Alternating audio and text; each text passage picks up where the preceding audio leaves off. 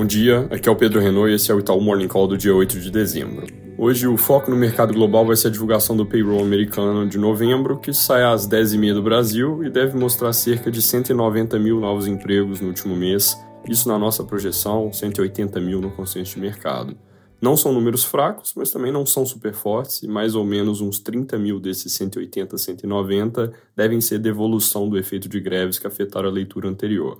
Desemprego, que está em 3,9%, hoje cai na nossa projeção para 3,8%, fica de lado no consenso, enquanto salários a gente acredita que mantém o ritmo de alta de 0,2%, enquanto o mercado tem leve aceleração na conta para 0,3%. São visões que, em linhas gerais, estão bem alinhadas e uma divulgação que, vindo nesses parâmetros, tende a ser lida como mais uma indicação benigna de que o mercado de trabalho está se rebalanceando de forma minimamente saudável, diminuindo gradualmente a pressão inflacionária, mas sem indicar tendência de desaceleração abrupta de recessão. É um dado que, de novo, vindo como esperado, deveria ser positivo para o humor dos mercados.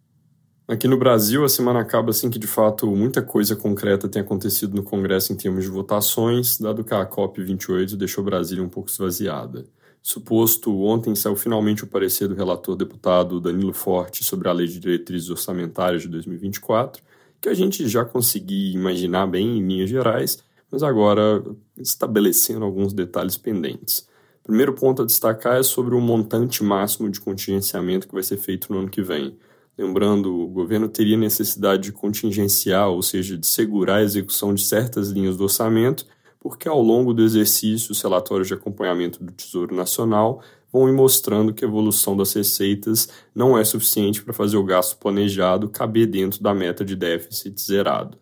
Já mencionei outro dia que havia uma iniciativa por parte do governo para limitar o quanto de congelamento do orçamento poderia ser feito, mas isso esbarrava em interpretações de qual regra domina, seria o piso de 0,6% para o crescimento do gasto, determinado pelo arcabouço, ou a meta fiscal em si. No primeiro caso, que é a visão que o governo defende, seria permitido fazer menos corte orçamentário, e a discussão acabou evoluindo nessa direção, ou seja, de um nível de gasto público que vai ficar mais insulado, dado que o relator acatou a proposta do governo para efetivamente travar em 23 bilhões o quanto pode se contingenciar. Isso importa além da tecnicalidade, porque implicitamente pacifica que não deve ter mudança de meta no curto prazo e aumenta a chance de fazerem algum contingenciamento, o que é algo que poderia até melhorar a nossa projeção de resultado primário do ano que vem, porque hoje a gente não tem nenhum contingenciamento na conta. Isso posto, ao colocar esse teto para o corte de gasto, a medida também limita uma das possíveis ferramentas para cumprir a meta que o governo prometeu de déficit zero, meta que a propósito não muda agora, mas ainda tem boas chances de mudar lá para março, que é exatamente quando sai o primeiro desses relatórios do Tesouro, que seria gatilho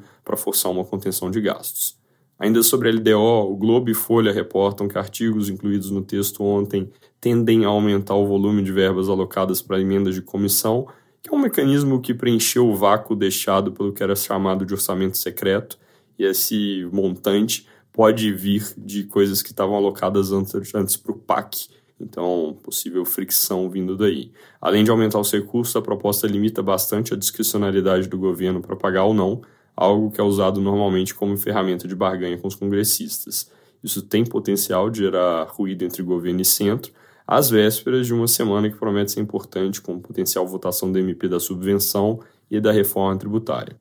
Fora isso, hoje acontece a conferência eleitoral do PT em Brasília, onde o Estadão antecipa que vai ser divulgado um documento da ala majoritária do partido criticando a atual tentativa de ajuste fiscal e a condição da política monetária. Também está programado, segundo o jornal, um debate entre o ministro Fernando Haddad, que é o fiador do arcabouço, com a presidente do partido, Gleisi Hoffmann, que tem sido uma crítica vocal.